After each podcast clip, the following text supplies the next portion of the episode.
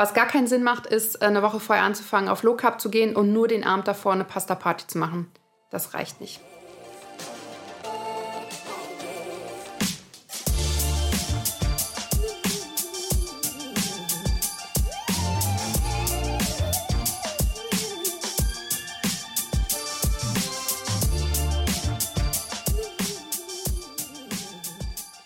Herzlich willkommen zum Achilles Running Podcast. Ich bin Eileen und herzlich willkommen zum größten Kampf in der aktuellen Ernährungsmaschinerie.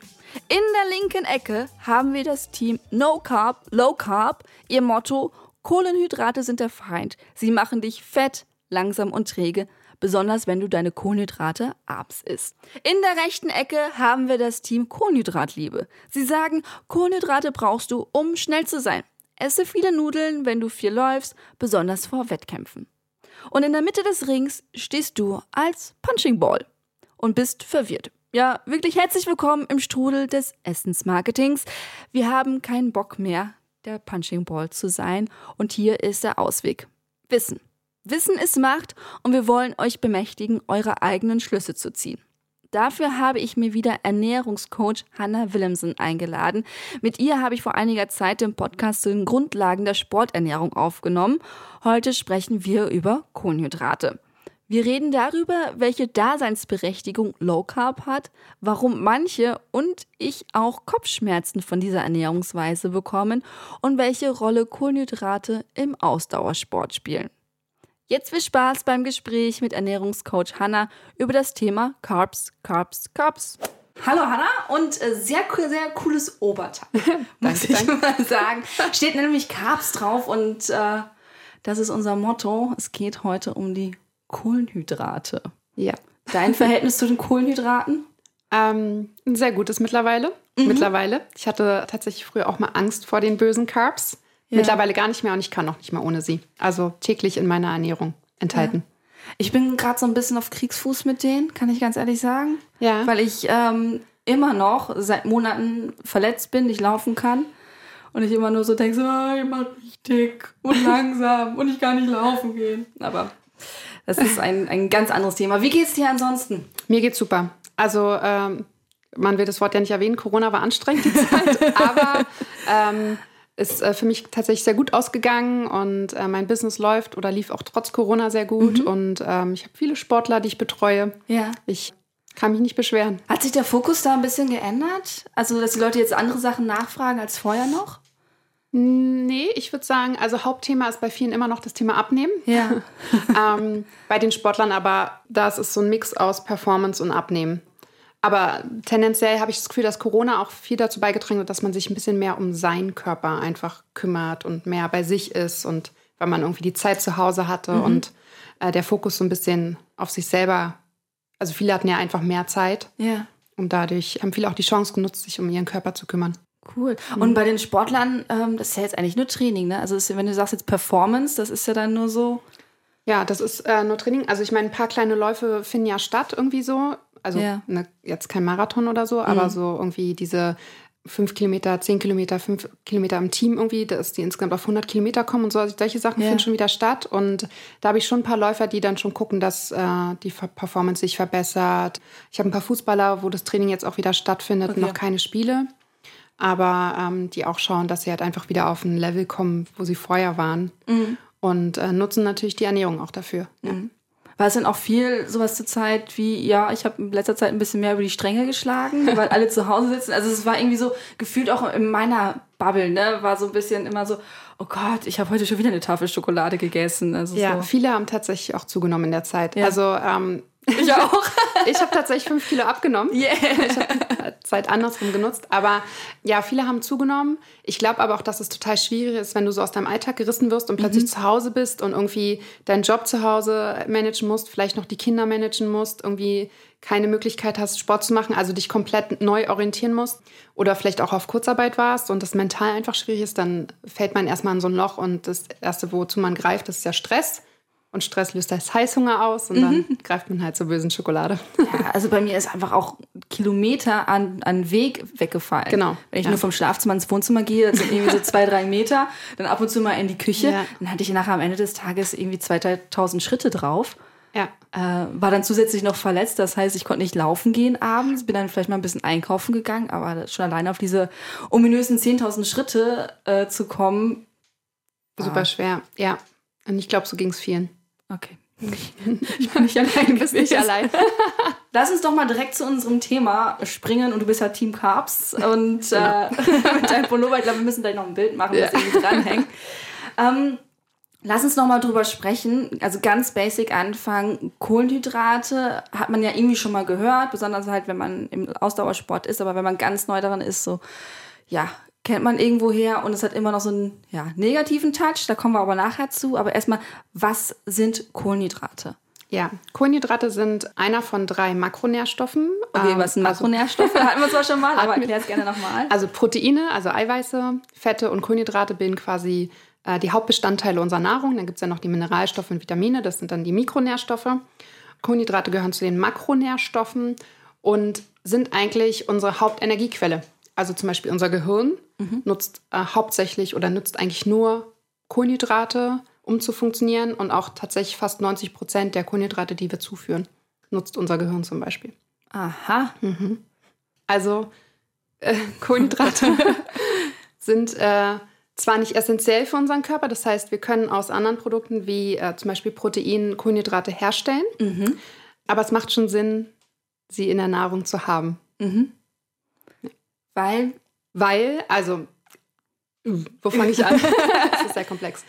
Low Carb war ja eine ganze Zeit lang sehr gehypt und hat ja auch so ein bisschen dieses, was du schon angesprochen hast, dass Kohlenhydrate eher schlecht sind oder dass viele Angst vor Kohlenhydrate haben. Viele denken ja, sie werden dadurch dick, was definitiv nicht der Fall ist, sondern wenn du zu viel isst, also mehr Ja. isst, als du verbrauchst, im Endeffekt wirst du dick oder wenn du die falschen Quellen nutzt. Kohlenhydrate haben einerseits, wie gesagt, ähm, brauchen wir für unser Nervensystem, für unser Gehirn, für sämtliche Prozesse in unserem Körper.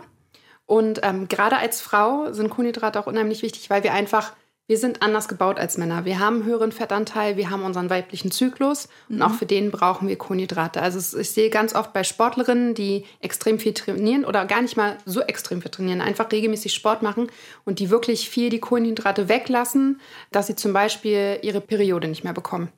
Äh, weil der Körper sich sagt, okay, ich bekomme nicht die Nährstoffe, die ich brauche, um bestimmte ähm, Funktionen am Laufen zu halten. Also stelle ich bestimmte Körperfunktionen, die nicht überlebenswichtig sind, ab. Und das ist bei uns Frauen halt die Periode zum Beispiel.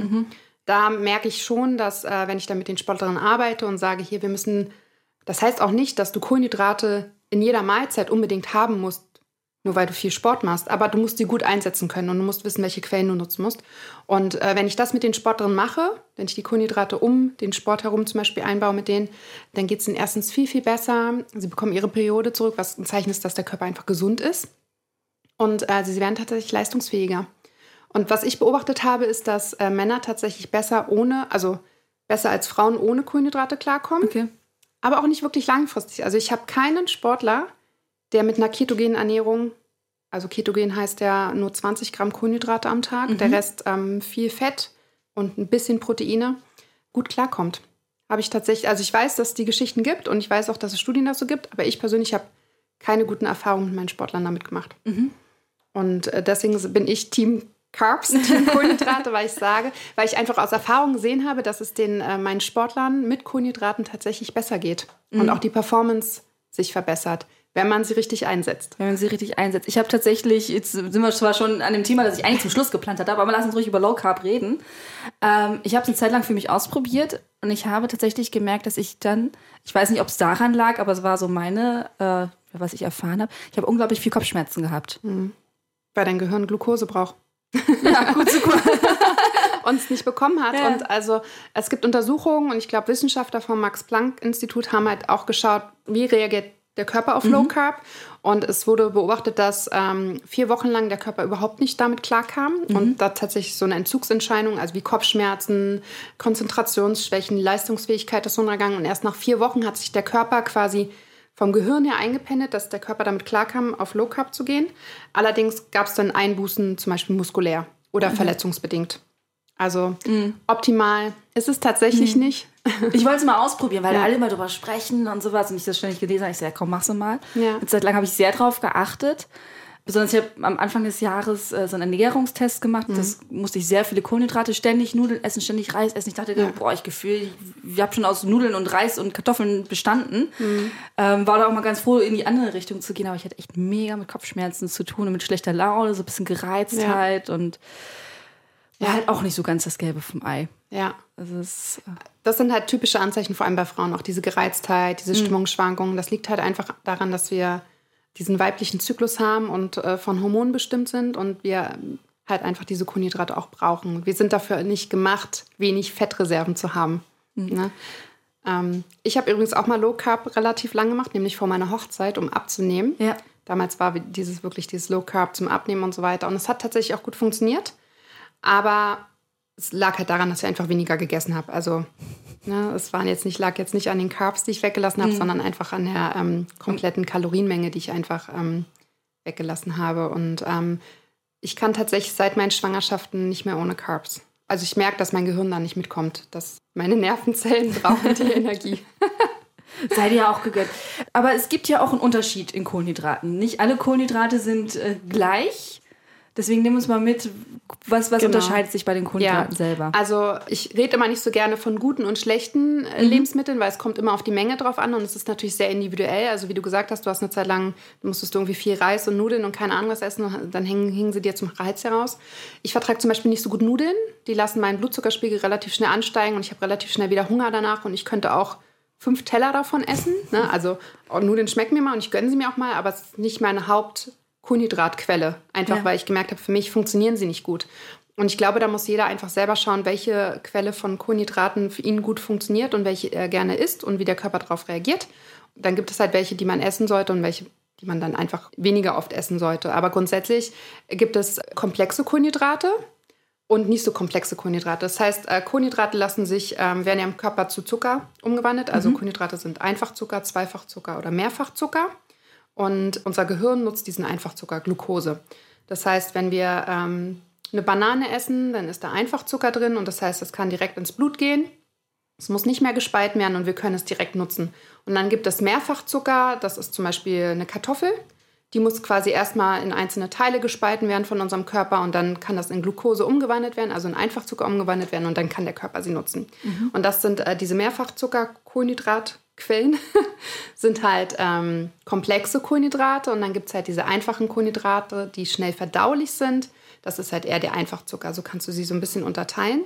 Und je nachdem, was dein Ziel ist und je nachdem, was du gerade tust, solltest du sie nutzen.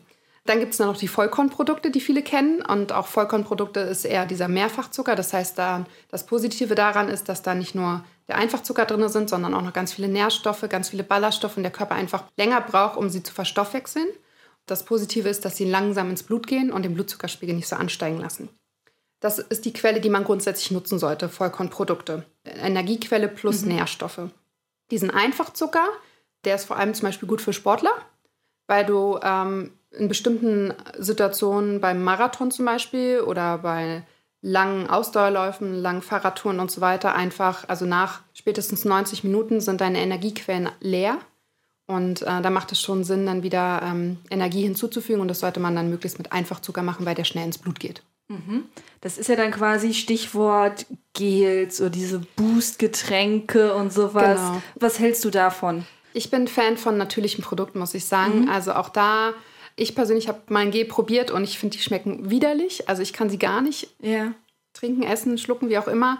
Ich kenne natürlich viele Läufer, die das nutzen, die mit Gels gut klarkommen. Ich kenne aber genauso viele, die mit Gels überhaupt nicht gut klarkommen, weil einfach die Verdauung dann spinnt. Ähm, mhm. Ich persönlich würde immer eher mit natürlichen Lebensmitteln arbeiten. Also ähm, zum Beispiel manchmal reicht eine Apfelsaftschorle mit natürlichem Apfelsaft und Wasser. Viele ähm, lutschen ja auch Datteln zum Beispiel mhm. oder Banane. Oder ich bin eher so äh, diese Quetschis für Kinder. Ja. Das finde ich zum Beispiel noch besser als diese Gels. Die funktionieren auch bei vielen ziemlich gut. Aber auch das ist wieder sehr individuell. Also da muss man tatsächlich sagen, ausprobieren. Im Training mhm. einfach testen, womit man gut klarkommt. Ne? Viele mögen nicht zu kauen, mögen nichts Festes, die brauchen was Flüssiges. Ich kenne auch viele Läuferinnen, die zum Beispiel ihre Gels in Anführungsstrichen selber herstellen. Mhm. Also die sich quasi so einen Mix aus bisschen Gemüse, Obst, bisschen Protein, ganz wenig Fett mit reinmachen und dann einfach ähm, sich das abfüllen und auf der Strecke nehmen. Das kenne ich auch. Ja. Du sagtest gerade, nach 90 Minuten ist der Energiespeicher leer. Wenn wir jetzt wirklich mal bei so einer Marathon oder auch Halbmarathon läuft man ja tendenziell auch, also die meisten von uns gehen mehr als 90 Minuten, also ich zumindest weit drüber.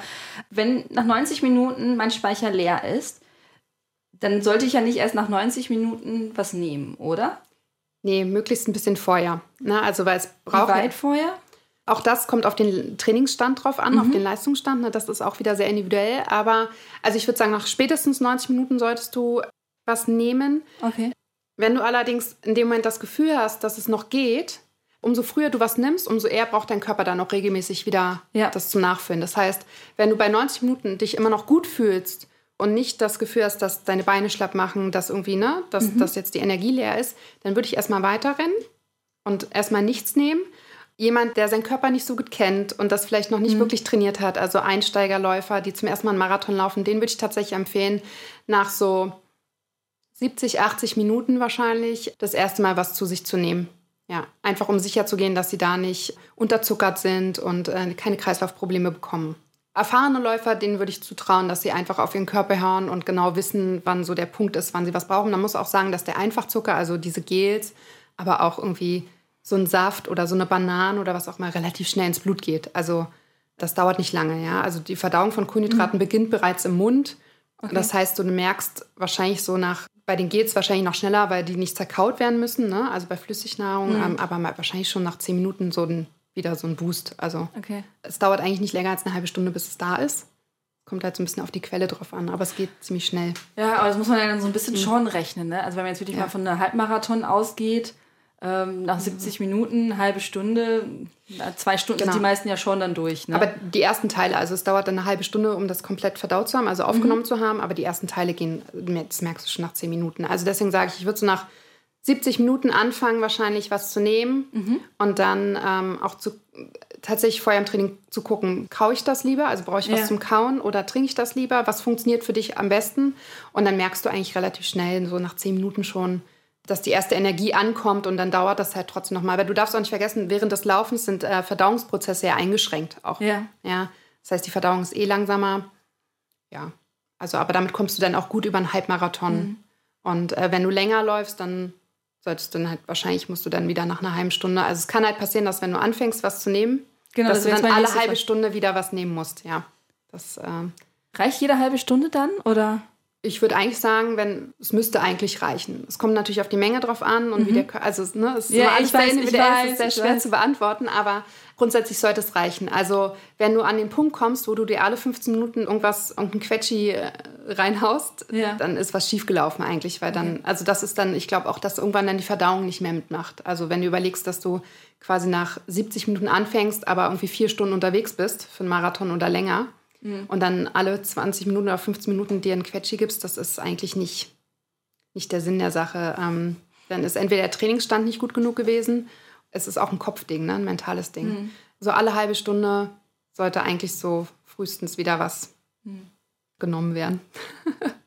Kann man auch zu viele Kohlenhydrate dann in so einem, in so einem Sport Akt, nenne ich es jetzt mal, ähm, zu sich nehmen? Also wenn es sehr heiß draußen ist, yeah. auch wieder Studien zeigen eigentlich, dass man eigentlich nicht mehr als 50 Gramm verarbeiten kann. Mhm. Wenn es jetzt sehr heiß ist, ähm, würde ich eher also 50 Gramm auf ein Liter gerechnet. Das ist jetzt auch wieder Rechensache. Das mhm. ist natürlich mit Quetschis und so weiter anders und mit den Gels. Aber wenn es sehr heiß ist, äh, würde ich quasi, musst du die Kohlenhydratzufuhr mit mehr Wasser strecken. Mhm. Einfach um dem Körper mehr Wasser auch die Möglichkeit zu geben, mehr Wasser aufzunehmen. Ja gut, weil du auch mehr ausschwitzt. Ne? Genau, ne? also genau. Also dann verringert sich quasi mhm. äh, die Anzahl der Kohlenhydrate, weil du halt einfach auch mehr Wasser aufnimmst. Aber ansonsten zu viel Kohlenhydrate. Ja, ich meine, was passiert? Die Verdauung streikt und du rennst halt auf Toilette. Ne? oder? Wenn die Toilette da ist. Ne? ja.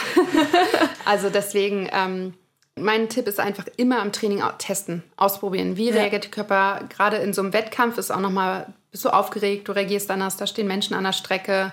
Das kann immer passieren, dass die Verdauung verrückt spielt und ich würde immer alles vorher testen, auch mehrmals testen, auch nicht erst zwei Wochen vorher testen, sondern mhm. wirklich so spätestens vier Wochen vom Lauf, also vor dem Wettkampf testen und einfach gucken, wie reagiert mein Körper.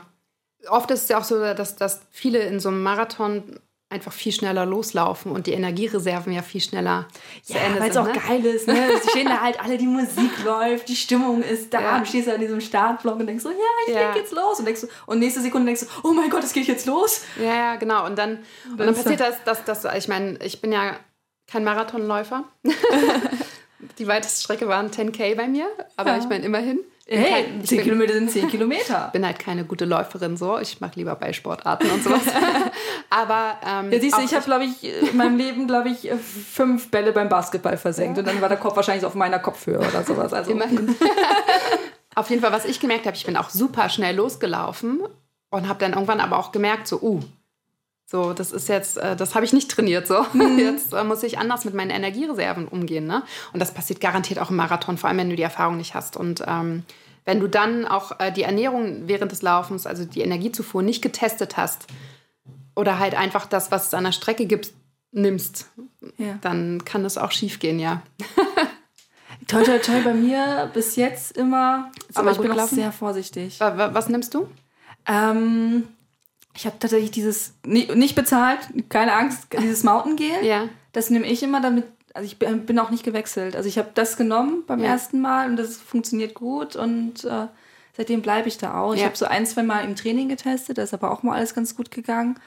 Ähm, aber tatsächlich mein Ziel für dieses Jahr eigentlich. Am Anfang des Jahres habe ich überlegt, wollte ich nämlich auch mir irgendwie so Datteln mitnehmen oder Datteln vorher mhm. pürieren ja. und damit halt rumexperimentieren, weil ja. diese Gels von Mountains einfach auch schweineteuer sind. Ne? Ich glaube 3,60 ja. Euro für eins oder wow. so. Nagelt ja. mich da jetzt nicht drauf fest, bitte, aber ich glaube schon, also ich finde die echt schweineteuer. Ja. Und was ich halt immer so ungeil finde, einfach beim Wettkampf, wenn du das Gel nimmst, deine Hände kleben, dein ganzer mhm. Mund klebt, als hättest du da so drin gebadet und dann kannst du dich ja nicht mal eben waschen. Ja. Ja. Und es klebt einfach die ganze Zeit und ich finde halt, diese Verpackung ist halt auch wieder Müll. Schmeißt halt auch an die Seite dann, ne? Ja. Also, ja. Ne? also ich versuche halt zwar immer irgendwie noch einen Mülleimer zu kriegen oder sowas, aber das passiert halt auch nicht jedes Mal. Oder ich ja. steck's halt mir wieder in meinen äh, Startnummerngürtel rein und dann verliere ich es auf der Strecke. Ja so rennst ja auch nicht mal eben ja. drei Kilometer zurück, um das Papierchen zu suchen. Also ja. bin ich auch ganz ehrlich. Und dann hoffe ich dann halt einfach, dass die Stadtreinigung das halt mit wegfischt. Und das ist halt auch nicht so optimal. Nee. Alles. Und ähm, ja, und ich finde es einfach schweineteuer. Ja, es ist echt teuer. Ja, also ich muss sagen, die meisten, die ich kenne, nutzen tatsächlich irgendwie, also kein Gel. Also viel, ein paar ja. nutzen, ich würde sagen, so 30, 40 Prozent nutzen Gels und der Rest nutzt irgendwas anderes. Mhm. Äh, viele selbst hergestellt, weil sie tatsächlich äh, damit besser klarkommen. Ja. Ähm, äh, viele trinken auch nur was. Also machen das tatsächlich komplett flüssig. Äh, ich kenne aber auch ein paar, die quasi ihren eigenen Mix machen. Das mhm. finde ich äh, auch ganz cool. Die, es gibt ja diese, diese Quetschi-Verpackungen zum Abfüllen für Kinder. Ja. Ne? Und dann haben die davon drei dabei und dann. Das ist cool. Ja, manche arbeiten auch mit Traumzucker, mhm. den sie dann lutschen funktioniert auch. Aber da sieht man schon, wie, wie unterschiedlich das ist. Also mhm. ich könnte mir zum Beispiel nicht vorstellen, eine Dattel zu, zu äh, kauen. Zu ne? Deswegen meinte ich gerade so. irgendwie püriert. Also so ganze Datteln im Mund, äh, das wäre nee. mir irgendwie... Am besten noch mit einem Kern. Du musst den Kern auch loswerden. ja, aber zum Beispiel, ich kann mir vorstellen, Banane zu essen. Tatsächlich, also meine komplette Marathon-Vorbereitung letztes Jahr habe ich ähm, mit Apfel gemacht. Also mit ich hatte, Apfel. hatte Apfel, ich hatte mal meinen ganz normalen Trickrucksack, da war Wasser nur drin und eine Prise Salz. Und dann hatte ich immer noch so kleine Getränkeflaschen, ich glaube 200 Milliliter, da war mhm. ganz verdünnter Apfelsaft drin. Mhm. Und wir sind ja meistens, dann haben wir ähm, Loops gedreht, also den ersten, weiß ich nicht, irgendwie 23 Kilometer. Dann sind wir zurück zum Van gekommen, dann sind wir heute ausgestiegen und dann sind wir nochmal irgendwie 10 gelaufen oder 7. Und dann halt bei dieser kurzen Pause von diesen zwei, drei Minuten habe ich dann nochmal so ein, zwei Apfelschnitze gegessen. Und damit okay. bin ich ganz gut in der Vorbereitung gelaufen. Und dann habe ich mir halt nur zum Wettkampf halt diese Gels geholt. Ja weil die mir einfach zu teuer sind. ja, das ist echt teuer. Ja, ich meine Apfel, ne? Auch einfach ja. Zucker. Das, also jede, auch ja. viele machen das mit Beeren zum Beispiel. Die zergehen ja auch zum Beispiel Himbeeren mhm. oder so zergehen ja auch ganz gut auf, auf der Zunge und so. Aber auch in den Händen. Also so, so eine Tüte und dann, ja, man muss halt irgendwie seinen Weg finden, ne? wie mhm. man am besten klarkommt. Da ist auch jeder anders. Ähm, manche essen ja auch Riegel auf der Strecke. Riegel ja, öffnen äh, stelle ich mir auch schwierig vor, aber ja. Aber lass uns mal kurz bei den Riegeln tatsächlich. Ich habe noch ich glaube, seit zwei Jahren abgelaufen oder so Riegel bei mir im Schrank und ich zeige jetzt gerade hier so auf den Schrank, weil die da drin sind. Da steht ja ganz häufig irgendwie drin drauf immer before, during and after. Ja. Wo ich so denke, so, so ein Riegel, was hältst du davon? ich, ich sehe schon, wieder, ich sehe da schon einen Blick, deswegen.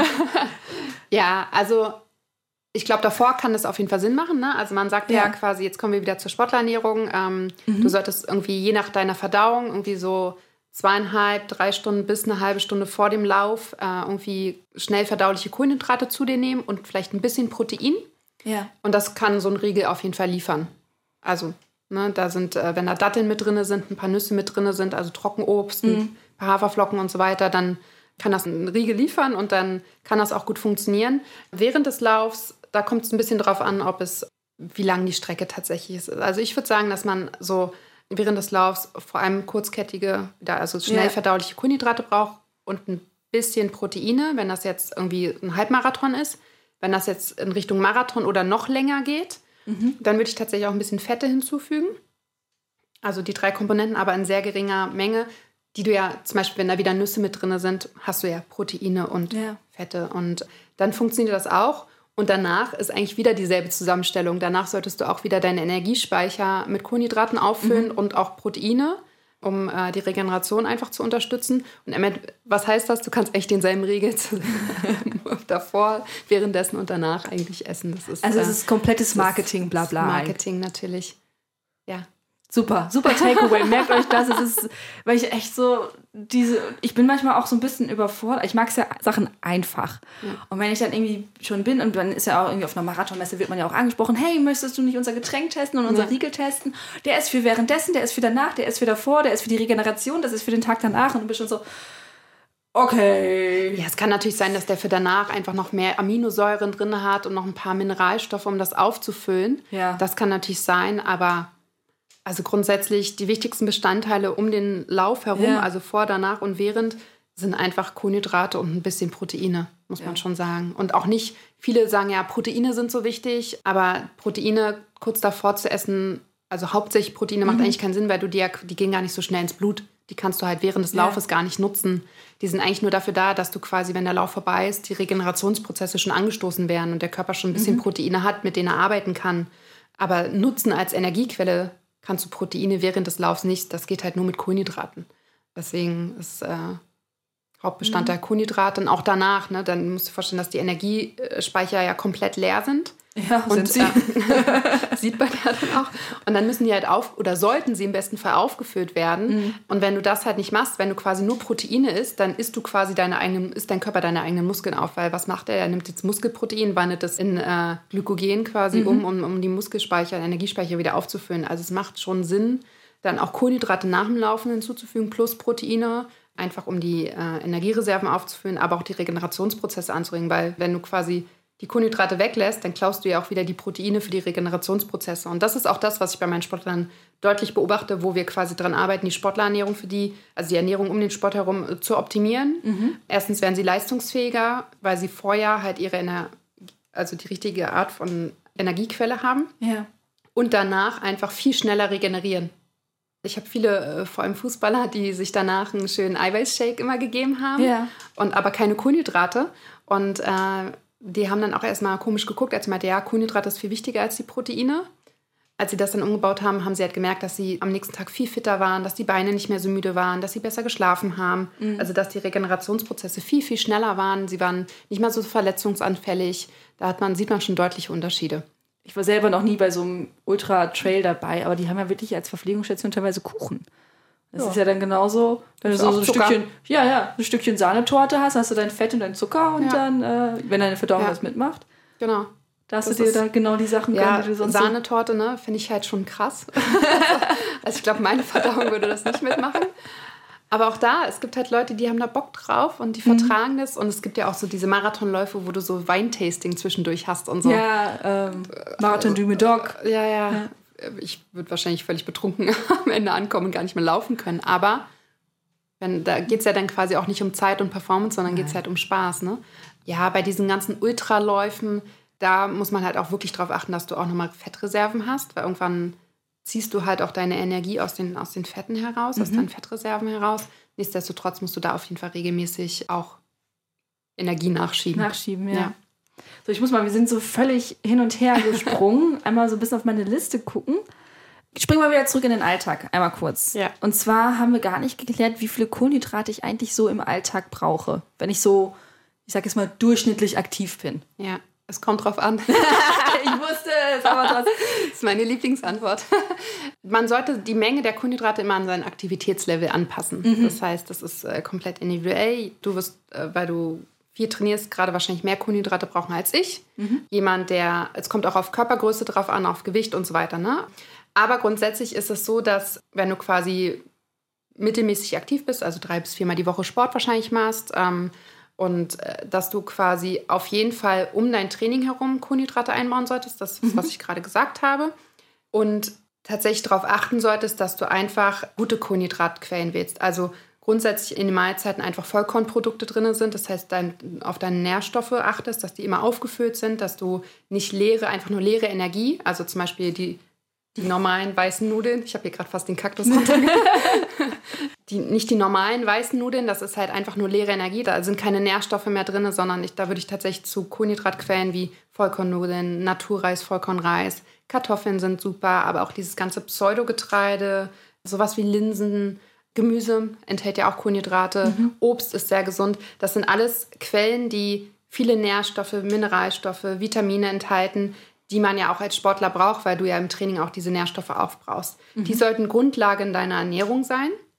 Ich benutze immer gerne bei Mengenangaben, du kannst nicht sagen, du brauchst so und so viel Gramm Kohlenhydrate.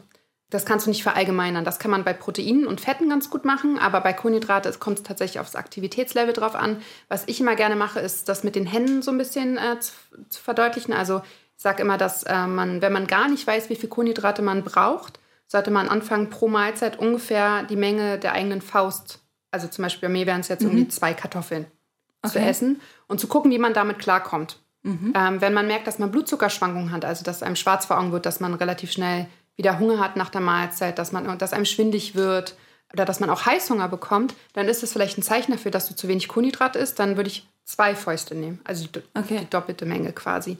Und so würde ich mich einfach ausprobieren. Bei Proteinen ist es zum Beispiel eine Handvoll, also soll pro Mahlzeit ungefähr 30 Gramm Proteine auf den Tag verteilt als Sportler 1,5 Gramm pro Kilogramm Körpergewicht. Mhm. Das heißt, wenn jemand 60 Kilogramm wiegt, dann sollte er 90 Gramm Proteine am Tag essen. Jetzt will nicht jeder quasi tracken und ausmessen und nee. so weiter. Das ist ja auch viel zu anstrengend. Deswegen sage ich einfach ungefähr deine Fläche der Hand. Also ein Stück Hähnchenbrustfilet oder ein Stück Lachs oder anstatt der Kartoffeln dann äh, eine gute Portion Linsen zum Beispiel. Ja? Mhm. Dass man die auf den Teller packt. Oder Fette sollten mindestens ein Gramm pro Kilogramm Körpergewicht sein, mindestens. Auch da, jeder Körper braucht unterschiedlich viel, aber damit würde ich anfangen. Das ist ungefähr der Daumen, also so ein Esslöffel. Okay. Ja. ja, also wenn ich mir Gemüse anbrate. Ich würde sagen, hat man ja schnell. Also ja, genau. Oder eine halbe Avocado zum Beispiel in der Mahlzeit drin. Ja, genau. Und Gemüse sollte grundsätzlich immer so ein halber Teller voll sein. Also, weil viele vergessen das Gemüse oder es ist immer nur so Beilage, sollte aber wirklich mhm. relativ viel sein. Und so mit diesem Muster kann man ganz gut testen und mit den Carbs kannst du dann quasi anpassen. Ja, also testest halt erstmal mit deiner Faust quasi mit einer, vielleicht kommst du damit klar. Wenn du merkst, dass es nicht reicht, dann verdoppelst du es oder verdreifachst du es auch sogar. Was ich aber grundsätzlich beobachten kann, ist bei Sportlern 50 Prozent der Mahlzeit sollte aus Kohlenhydraten bestehen. Doch so bei, viel? Ja, bei den meisten schon, okay. ja. Also vor allem bei Frauen mhm. ist das schon so, dass die Aufteilung ungefähr bei 50 Prozent liegt, weil sonst wirklich Kopfschmerzen kommen, Konzentrationsprobleme kommen, auch Einschlafprobleme kommen. Mhm. Kohlenhydrate sind abends, ne? viele sagen ja auch so, abends keine Kohlenhydrate, weil die ja da dick machen. Ist äh, völliger Blödsinn. Ist egal, wann du sie am Tag isst. Es kommt auf die Menge drauf an. Ja. Aber Kohlenhydrate können halt, ähm, vor allem Kohlenhydrate, die Stärke enthalten. Mhm. Also so Kartoffeln zum Beispiel, ähm, können tatsächlich auch beim Einschlafen helfen, weil sie halt das anregen, dass ähm, mehr Serotonin produziert wird und dadurch Melatonin produziert wird und du halt einfach müde wirst. Das heißt, ähm, in manchen Fällen. Quasi Foodkoma. Ja. In positiv. In positiv für abends, genau. Ja. ja. Ähm, kann sehr hilfreich sein. Ach. Ja. Ja. Und man kann zum Beispiel auch zu viel Proteine essen. Wenn du zu viel von irgendwas isst, ja. dann nimmst du halt zu. Eigentlich egal, welcher Makronährstoff äh, das ist. Ja gut, das ist halt quasi Kaloriendefizit. Ne? Genau. Also du musst entweder, da bist du drin oder nicht. Oder ähm, genau. Gut, okay, also wenn wir, wenn wir viel Sport machen, dann bauen wir unsere Kohlenhydrate drumherum. Was ist mhm. denn so an Urlaubszeiten, Restdays, sollte ich da gucken, dass ich da die Kohlenhydratzufuhr runterschraube oder um, um hier, sagen wir mal, einfach mal auf dem Level zu bleiben. Jetzt nicht ja. mit groß Abnehmziel oder groß Zunehmziel. Nee, ich würde sie, also dann fallen halt quasi diese Pre- und Post-Workout-Snacks würden dann halt wegfallen, mhm. weil du an dem Tag vielleicht einen Restday hast. Aber die anderen Mahlzeiten würde ich tatsächlich so lassen. Okay. Ähm, weil du hast ja als Sportler eine bestimmte Muskelmasse, die äh, Energie verbraucht. Und mhm. klar verbrauchst du an dem Tag vielleicht ein bisschen weniger, aber da lässt du ja auch die Snacks dann weg davor und danach. Also äh, vielleicht mal als oder auch nicht, vielleicht mal als Beispiel, damit man sich das so vorstellen kann. Sagen wir mal, man trainiert abends. Ich habe morgens mein Frühstück, zum Beispiel mhm. ein Porridge, da sind dann Haferflocken und so weiter drin. Das, von den Mengen bleibe ich dabei. Dann habe ich mittags mein Mittagessen, keine Ahnung, Kartoffeln mit Quark und Rührei. Ja. und dann sagen wir mal, ich trainiere irgendwie gegen 18 Uhr. Das heißt, ich esse, ähm, würde dann gegen 16, 17 Uhr noch meinen Snack essen, wo auch leicht verdauliche Kohlenhydrate dabei sind. Also zum Beispiel noch meine Quarkschale mit Banane oder Banane mit Peanut Butter, ja. Mhm. Ähm, Maiswaffeln mit Banane und Peanut Butter drauf, was auch immer. Ne? Ähm, das ist quasi dann so mein Pre-Workout-Snack. Dann gehe ich zum Training, trainiere und dann nach dem Training esse ich einen Riegel, der auch wieder Kohlenhydrate und Proteine mhm. hat. Dann fahre ich nach Hause und esse mein Abendbrot. Ja, wenn so der normale, mhm. die normale Tagesstruktur aussehen würde. Wenn ich jetzt einen Rest-Day habe, würde ich persönlich wahrscheinlich nur den Post-Workout-Snack weglassen. Den Nachmittagssnack würde ich wahrscheinlich trotzdem brauchen. Ja. Jemand anders aber vielleicht nicht.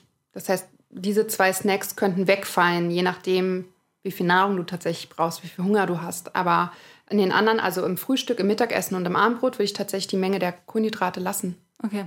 Ja, weil du einen Grundverbrauch hast, ähm, weil deine Muskeln, umso mehr Sport machst, umso mehr Muskeln hast du auch, mhm. umso mehr verbrauchst du auch. Und es tut dem Körper auch gut. Also es gibt ja auch diese Refeed-Tage, äh, wenn du quasi in einer Diät bist und abnehmen möchtest ja.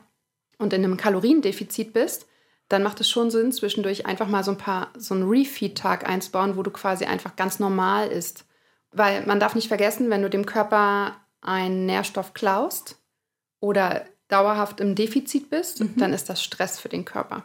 Dem fehlt ja was. Ja, ja. Und der kämpft da eigentlich die ganze Zeit dagegen an. Das heißt, wenn du mal so einen Refeed-Tag machst, ist es Entspannung für den Körper. Und dann erholt er sich ein bisschen. Das heißt, davon. du isst da ganz normal, obwohl, also ist quasi in Anführungszeichen zu viel. Rein theoretisch ja. So. Für die Diät ja. Ja. Genau. Also ich esse dann quasi entweder ein bisschen mehr tatsächlich oder halt mhm. bleib halt quasi so, dass ich auf 0,0 rauskomme. Also dass ich quasi nicht im, im äh, Defizit bin, aber ja. auch nicht drüber bin, ja. Okay.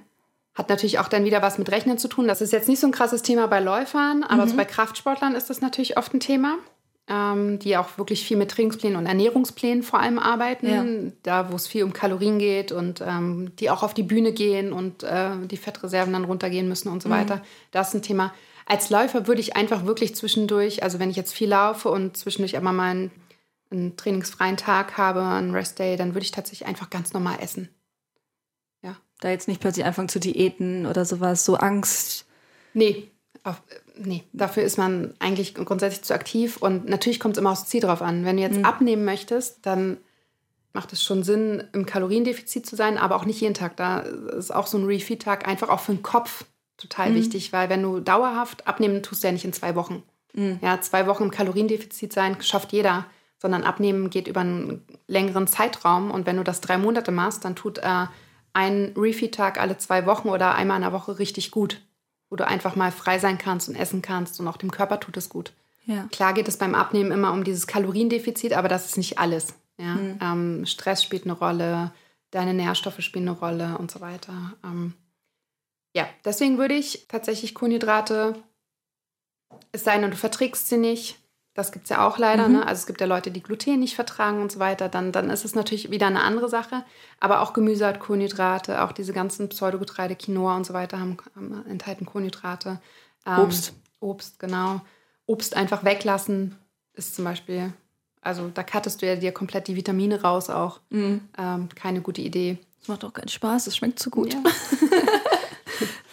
genau, also es gibt ja diese ketogene Ernährung und auch mhm. Paleo und so weiter. Ähm, und in manchen Fällen, wenn du extrem starke Entzündungsprozesse im Körper hast, dann macht es schon Sinn, auch mal Kohlenhydrate wegzulassen oder die Quellen ganz spezifisch rauszusuchen. Aber für jemanden, der da keine Probleme hat, für jemanden, der gesund ist und der einfach ganz normal Sport treibt, sind Kohlenhydrate was Positives. Mhm. Ja. Energielieferanten. Ja, Energielieferanten, so, ne? genau dann würde ich tatsächlich, wir hatten zwar gerade schon ein bisschen über Wettkämpfe gesprochen und ähm, da gibt es ja eine Sache, die sich immer noch sehr hartnäckig hält. Und zwar ist es ja dieses äh, Carbs weglassen vor mhm. den Tagen und die Pasta-Party am Tag davor, also diese Salzin-Diät. Ja.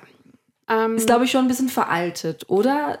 Macht kenn, man das noch? Ist das noch ein Ding? Wie, wie siehst du das? Ich glaube, ein paar Leute machen das schon noch. Also ja. es ist schon noch weit verbreitet. Also die Pasta-Party ist ja grundsätzlich weit verbreitet, unabhängig davon, ob vorher die Kohlenhydrate Genau, das ist aber auch schon so ein bisschen Tradition. Das ist genau. ja so ein genau. bisschen... Kannst du auch Kartoffelparty nennen. also was man machen kann, ist, um quasi die Kohlenhydratspeicher zu vergrößern, ist, dass mhm. du ähm, ungefähr anderthalb bis zwei Wochen vor dem Wettkampf auf Low Carb quasi gehst, langsam runtergehst, mhm. ein paar Tage im Low Carb bist und dann nicht nur den Abend davor, sondern so drei, vier Tage davor anfängst, deine, die Kohlenhydrate wieder zu erhöhen, um einen maximalen Energiespeicher dann im Wettkampf zu haben. Mhm.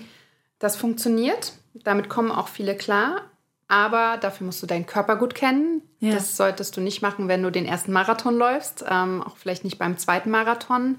Die Läufer, die ich kenne, die das machen, sind sehr erfahrene Läufer. Die mhm. haben 50 Marathons schon gelaufen und kennen ihren Körper sehr gut und wollen da einfach mal was ausprobieren. Das kann gut funktionieren, es kann aber auch total nach hinten losgehen. Mhm. Und ich würde das auch nicht unbedingt alleine machen, sondern eher in Begleitung äh, mhm. von einem Ernährungsexperten tatsächlich, weil es schon so ein bisschen auf die Menge drauf ankommt und auch das abgestimmt werden sollte auf deine Trainingstage und so weiter. Also kann funktionieren, muss nicht funktionieren. Ja. Ähm, ich finde es nicht unbedingt schlecht. Was gar keinen Sinn macht, ist, eine Woche vorher anzufangen, auf Low Carb zu gehen und nur den Abend davor eine Pasta-Party zu machen. Das reicht nicht. Das funktioniert nicht. Da sind die Speicher nicht voll genug. Da sind die und dann Speicher nicht voll genug. Du musst ähm, schon ein paar Tage vorher anfangen, wieder aufzufüllen und diese Low Carb Tage müssen auch ein bisschen länger vorher sein. Also mhm. der Körper braucht auch Zeit, um sich umzustellen. Ähm, das passiert nicht quasi von einem Tag auf den anderen. Okay, wenn ich ganz normal kurz vorm Wettkampf stehe, ich meine, werden wir demnächst wieder alle, oder du sagtest ja, so ein paar finden ja auch schon wieder statt. Ähm, wie gestalte ich denn am besten meine Ernährung die Tage mhm. vorher? Also gerade jetzt, weil wir ja eigentlich im Sommer sind, würde ich auf jeden Fall als erstes darauf achten, dass ich genug trinke. Also ich würde so zwei Tage vom Wettkampf anfangen, pro Stunde so 200 Milliliter Wasser regelmäßig zu trinken. Okay. Also immer so ein kleines Glas. Mhm. Also so, ne? Ja. Ähm, zu gucken, dass ich einfach, dass mein Körper einfach gut hydriert ist. Das ist das Erste. Dann würde ich einfach gucken, dass ich wirklich eine ausgewogene Ernährung habe. Das heißt wirklich gesund, wenig Zucker, nur Zucker ums Training herum. Aber mhm. also vielleicht auch nochmal, man redet ja von Low Carb. Ich würde Low Carb nicht machen, aber Low Sugar macht schon Sinn. Okay. Und den Zucker quasi nur dann einzusetzen ums Training herum. Mhm. Ich würde auf natürliche Ernährung gehen. Ja, ähm, mhm. alles, was natürlich ist. Ich würde jetzt, klar kann man sich auch mal ein Eis gönnen, aber ich würde das nicht jeden Tag machen. Das heißt, auf natürliche, ausgewogene Ernährung gehen, äh, meine Mahlzeiten auch gut planen, sodass ich gucke, dass ich die Makronährstoffgruppen auch drin habe. Also, dass ich genug Kohlenhydrate esse, dass ich genug Proteine esse, dass ich genug gesunde Fette esse, dass ich genug trinke. Und dann ähm, den Abend davor würde ich tatsächlich ähm, gucken, dass ich auch wieder zum Beispiel kein rotes Fleisch, weil das braucht einfach wirklich lange, um verdaut zu werden. Es mhm. kann sein, dass dir, wenn du am nächsten Morgen den Wettkampf hast, dass dir das einfach noch schwer im Magen liegt. Da würde ich auf jeden Fall ähm, Vollkornprodukte wählen und nicht die weiße Pasta, weil okay. da sind, wie, wie, gesagt, keine mhm. Nährstoffe drin, sondern ich würde tatsächlich irgendwie Vollkornprodukte, Kartoffeln, also es muss nicht die Pasta-Party sein, es kann, wie gesagt, einfach eine gute Kohlenhydratquelle in Form von Vollkornprodukt sein, ähm, plus Proteine, aber dann halt eher zum Beispiel, wenn es in Richtung Fleisch geht, eher weißes Fleisch oder Fisch oder halt äh, vegane, vegetarische Quellen nehmen. Bei Fleisch würde halt dieses rote Fleisch wegfallen zum mhm. Beispiel. Und ich würde zum Beispiel auch nicht unbedingt, wenn ich sonst nicht so oft Linsen esse, plötzlich Linsen essen, weil auch die verträgt nicht jeder. Also da auch wieder was nehmen, was man vorher mal. Hat man einen extra Antrieb. genau. was man vorher getestet hat. Genau, aufs Obst achten auch die Tage davor. Also so, man sagt ja immer so zwei Portionen Obst. Also ich sage da immer so zwei Hände voll am Tag. Also mhm. zum Beispiel im Porridge im Frühstück und dann am Nachmittag irgendwie nochmal einen Apfel oder einen halben Apfel essen. Irgendwie so, ja. dass man sich das aufteilt, dass man einfach auch die Vitamine reinbekommt. Und ein Obst ist ja auch äh, Flüssigkeit, ne? Also mhm. gerade im Sommer darüber nimmst du ja auch Flüssigkeit auf. Das ist so der Abend davor. Dann würde ich gucken, dass ich wirklich äh, gut schlafen, also früh genug schlafen gehe, dass ich ausgeruht bin am nächsten Morgen. Mm, und dann kommt es ein bisschen darauf an, wann der Wettkampf ist. Aber sind ja meistens so 9 Uhr, 10 Uhr. Genau, dann würde ich halt ein ganz normales Frühstück essen. Also zum Beispiel, wenn du so normalerweise so ein Porridge isst, dann würde ich auch beim Porridge bleiben. Da ist ja Obst dabei, also da sind leicht verdauliche Kohlenhydrate mit drin, aber mhm. auch Vollkornprodukte drin, da sind Fette und Proteine drin. Ich persönlich bin jemand, ich brauche eine halbe Stunde vom Sport noch was zu essen. Also ich, okay. ich wäre diejenige, die dann quasi auf dem Weg zum Wettkampf wahrscheinlich sich nochmal eine Banane irgendwie. Ja? Ja, ich, äh, okay. also wenn ich zwei Stunden vorher was esse, dann habe ich quasi zum Wettkampf wieder Hunger. Ja. Ähm, aber ich kenne auch jemanden, der vier Stunden vorher nichts mehr essen kann, weil er sich sonst übergibt. Mhm. So individuell ist das, ne? Deswegen sage ich vorher auf jeden Fall ausprobieren. Aber normales Frühstück essen und dann halt gucken, ob du vorm Wettkampf tatsächlich nochmal was brauchst. Einen kleinen Snack oder ob das Frühstück quasi Frühstück und Pre-Workout oder Pre-Race-Snack ja. ist und dann in den Lauf gehen. Genau. Und dann aber auch, ich würde tatsächlich auch schon für danach planen. Also ich hätte dann einen Snack dabei, irgendwie mhm. einen Riegel, einen Shake, was auch immer, damit ich mich danach gut versorgen kann und ähm, hätte dann wahrscheinlich entweder schon mein Essen vorgekocht, was ich dann zu Hause esse, oder das Restaurant ausgesucht oder so. ja, weil es einfach total wichtig ist, gerade wenn du so einen Marathon läufst. Ich meine, wie fährt ich, ich bin noch nie eingelaufen, aber ich, äh, man ist schon gut fertig danach und auch am nächsten Tag noch. Und es macht wirklich einen krassen Unterschied, wenn du danach einfach gut deine Nährstoffe auffüllst mhm. und da einfach auf deine Regeneration achtest. Da geht es dir am nächsten Tag schon sehr viel besser, als wenn du danach zu äh, irgendeiner Fastfood-Kette gehst und mhm. dir da die Pommes und Burger reinziehst. So. Obwohl sie dann besonders gut schmecken. Ich hatte tatsächlich bis jetzt immer nach sehr anstrengenden Wettkämpfen mhm. immer Bock auf Laugenstangen. Ja, wegen dem Salz. Ja, ja weil du. Äh, also das ist auch etwas, was gut funktioniert, ist äh, isotonische Getränke danach, weil du verlierst natürlich im Lauf super viel ähm, Flüssigkeit, gerade mhm. wenn es heiß ist draußen. Und dann ähm, ist es halt eigentlich auch gut, dass du eine, zum Beispiel eine Apfelsaftschorle mit ein bisschen Salz drin, also eine Prise Salz. Ich meine, du hast ja erzählt, dass du es ja auch schon mhm. in deinem Getränk drin hast, aber das ist halt ein klares Zeichen, dass dir Nährstoffe fehlen wenn du da Bock drauf hast, dass, dein, äh, dass du da den, die Mineralstoffe auffüllen musst. Also Laugenstangen noch nie so gut geschmeckt. nach, so, nach so einem harten Wettkampf. Stehst dann da so knabber, knabber, knabber. Ja, ich meine, es sind ja auch leicht verdauliche Kohlenhydrate. Ne? Ja, sehr Weißmehl. Musst, genau, aus Weißmehl. Und äh, da musst du halt dann nur noch gucken, wo du die Proteine herbekommst. also bis jetzt, das war immer schon sehr, sehr nice. Ähm, jetzt gucke ich gerade. Ich glaube, wir haben alles, oder? Fällt dir noch was zu Kohlenhydraten ein? Was, was noch fehlt? Also ich finde es ganz wichtig, dass man einfach, dass der Mythos, Kohlenhydrate sind schlecht, dass der irgendwie einfach nicht in den Köpfen ist. Weil sie sind nicht schlecht. Sie können tatsächlich super gut in die Ernährung passen, sie können die Leistungsfähigkeit steigern. Man muss nur wissen, wie man sie einsetzt. Man kann Kohlenhydrate tatsächlich sehr, sehr schlau einsetzen. Was einem bewusst sein muss als Sportler ist, wenn dein Ziel ist, auf Performance und äh, Abnehmen zu gehen, das, ist schwierig. Das passt nicht zusammen. Das passt nicht so ganz zusammen. Das heißt, ähm, du kannst halt, wenn du dein Körper, wenn du in einem Kaloriendefizit bist, kannst du halt nicht die Höchstform erreichen. Das, das muss einem bewusst sein.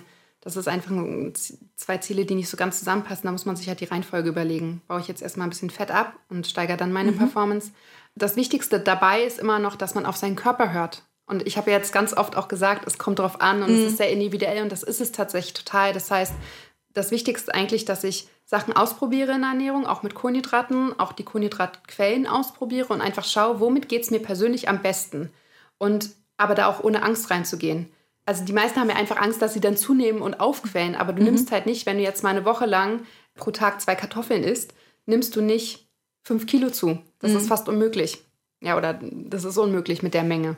Das heißt, einfach ohne Angst einfach mal ausprobieren und wirklich mal gucken, wie reagiert mein Körper darauf. Und ich habe, wie gesagt, viele Sportlerinnen, die super überrascht sind, dass sie allein mit diesem Pre- und Post-Workout-Snack sich wirklich so viel besser fühlen. Also die rennen im Schnitt eine Minute schneller jetzt mittlerweile. Ach krass. Ja, also es ist wirklich eine krasse Performance-Steigerung und ja. sie fühlen sich am nächsten Tag, der Muskelkater ist weniger, sie schlafen besser, sie fühlen sich besser. Es ist wirklich ein krasser Unterschied. Mhm. Ähm, und deswegen würde ich einfach sagen, ohne Angst da einfach mal Sachen ausprobieren und äh, ja, deswegen. Carbs. Carbs, Carbs, Team Carbs. Und am besten vielleicht so ein Ernährungstagebuch. Du hast ja letztes Mal auch schon sehr von geschwärmt, das so ein bisschen protokollieren, ja, wie es genau. einem damit geht. Ja, also das Ernährungstagebuch, viele haben da keinen Bock drauf. In meinen Coachings müssen meine Kunden das immer führen. Ja. Also ich habe ja sonst keine andere Grundlage, aber ich sehe bei allen meinen Kunden Aha-Effekt, wenn sie das machen die meisten, die mir das nach einer Woche dann schicken, sagen schon, oh, ich habe da schon gemerkt und ich habe das schon gesehen und ich dachte eigentlich, ich ernähre mich total gesund, aber jetzt ist mir aufgefallen, ich esse jeden Tag irgendwas Süßes.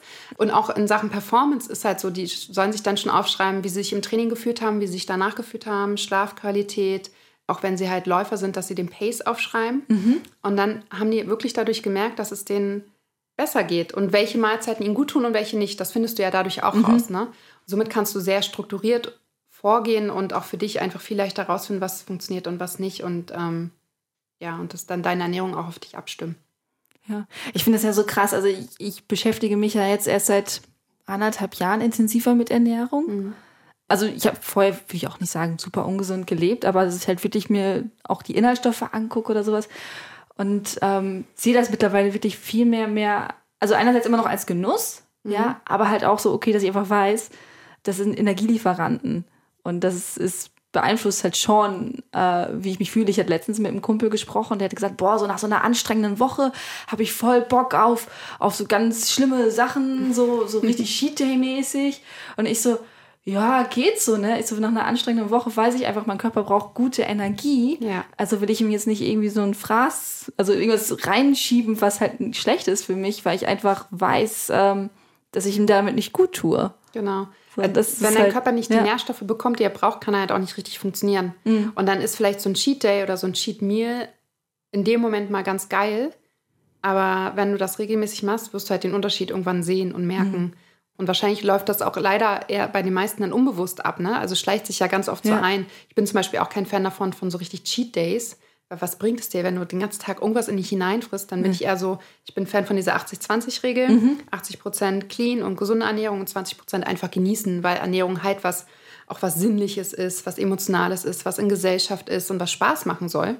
Da ist es halt ganz wichtig, dass man sich nicht nur was verbietet, sondern auch genießen kann und dann auch sich mal was gönnt auch mal das Eis oder auch mal die Pizza oder auch mal den Döner oder auch, mhm. auch mal Fastfood, ja. Das mache ich auch, aber ich mache es halt nicht regelmäßig. Und ich habe halt echt gemerkt, dass mein Körper, wie du halt gesagt hast, ich habe dann eher Lust, meinem Körper was Gutes zu geben, weil ich mich dann gut fühle, ja.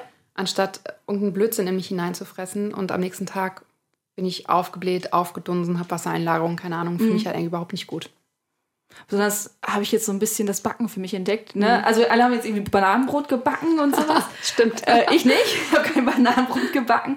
Aber dafür habe ich so andersrum experimentiert und habe halt einfach so Süßspeisen für mich gefunden, halt ohne Zucker, die ich dann halt mit Datteln süße oder ja. ähm, irgendwelche anderen Sachen. Also ich bin auch kein Fan von diesem Erythrit und, und Zucker mit X und sowas. Ich versuche ja. das dann eher mit Agavendicksaft und Datteln zu machen oder mit Banane. Mhm. Äh, und bin dann manchmal mega krass überrascht, wie süß es trotzdem ist.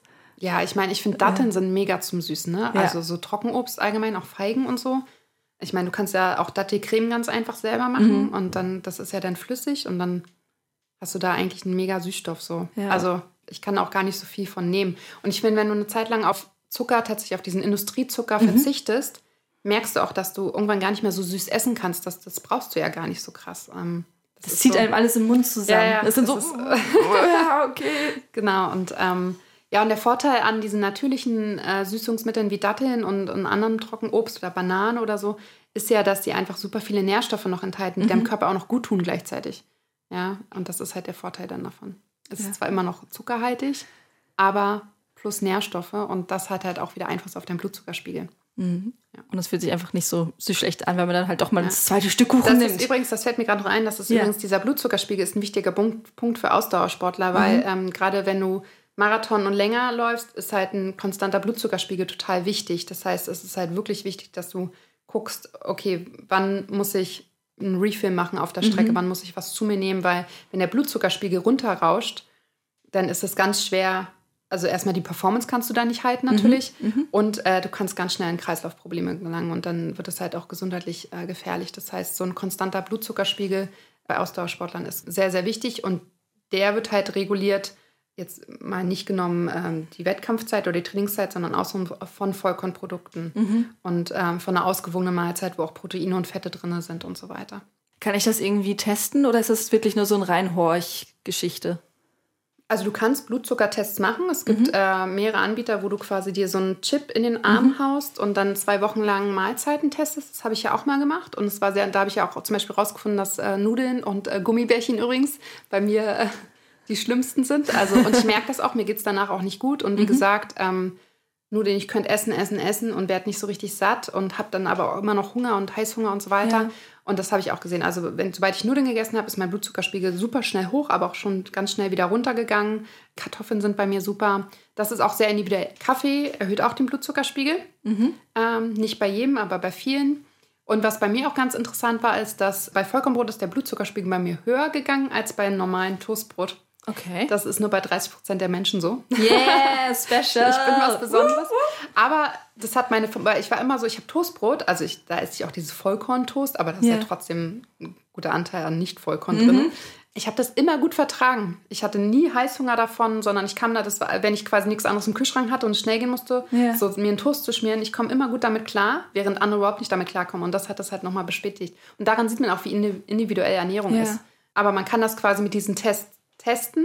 Ja. Man merkt das aber auch. Also wenn man ein Ernährungstagebuch schreibt und mhm. einfach mal verschiedene Mahlzeiten ausprobiert und guckt, wie lange hält mich die Mahlzeit satt? bin ich nach der Mahlzeit zufrieden oder nicht? Habe ich danach noch das Bedürfnis, noch irgendwas, viele sagen ja, oh, ich brauche danach noch, noch was Süßes oder ja. so, ne?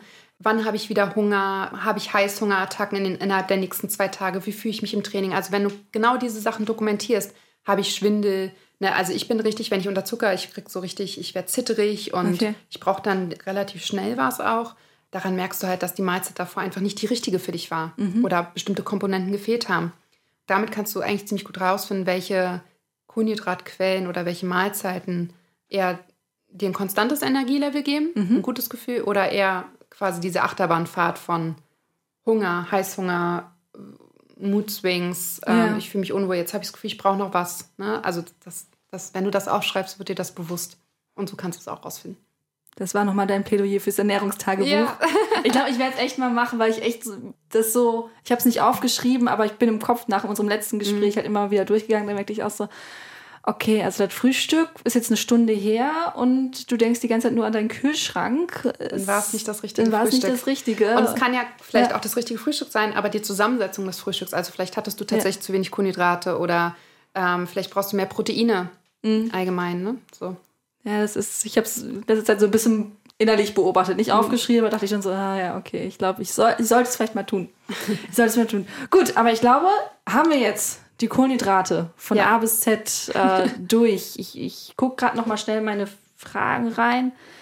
Aber eigentlich haben wir eigentlich fast alles durch mit Wettkämpfen, die ja demnächst wieder da sind. Ja. Wir wissen, was Kohlenhydrate sind. Wir wissen, was sie machen. Dass sie gut für uns sind. Keine Angst vor Kohlenhydraten. Team Carbs. Genau. äh, lasst es euch schmecken. Genießt das Essen. Das ist vor allem wichtig. Ja. Und dann sage ich Danke, Hanna dass Sehr du gern. hergekommen bist in meine Küche. Wie passend. Sehr Und, gerne. Ähm, ja, wünsche ich dir noch einen wunderschönen Tag. Heute ist ja heute Sonne. Ist, heute ist Sonne, kein Regen. Kein Regen. Vielen Dank. Gerne. Tschüss. Tschüss. Das war das Gespräch mit Ernährungscoach Hannah Willemsen zum Thema Kohlenhydrate. Hat euch das Thema Spaß gemacht? Dann schaut sehr gerne mal auf unserem Instagram-Kanal vorbei. Dort veröffentlichen wir jeden Freitag neue Rezepte, mal super gesund und vegan und mal Cheat Day schlechthin. Aber auch ganz viel aus der Mitte. Habt ihr noch Themenvorschläge für uns? Dann gerne eine Mail an redaktion.achilles-running.de. Wir freuen uns immer, wenn da was Feines reinkommt. Und nun wünsche ich euch eine tolle Woche. Ich bin Eileen und ich sage zum Schluss nur noch, keep on running. Bye.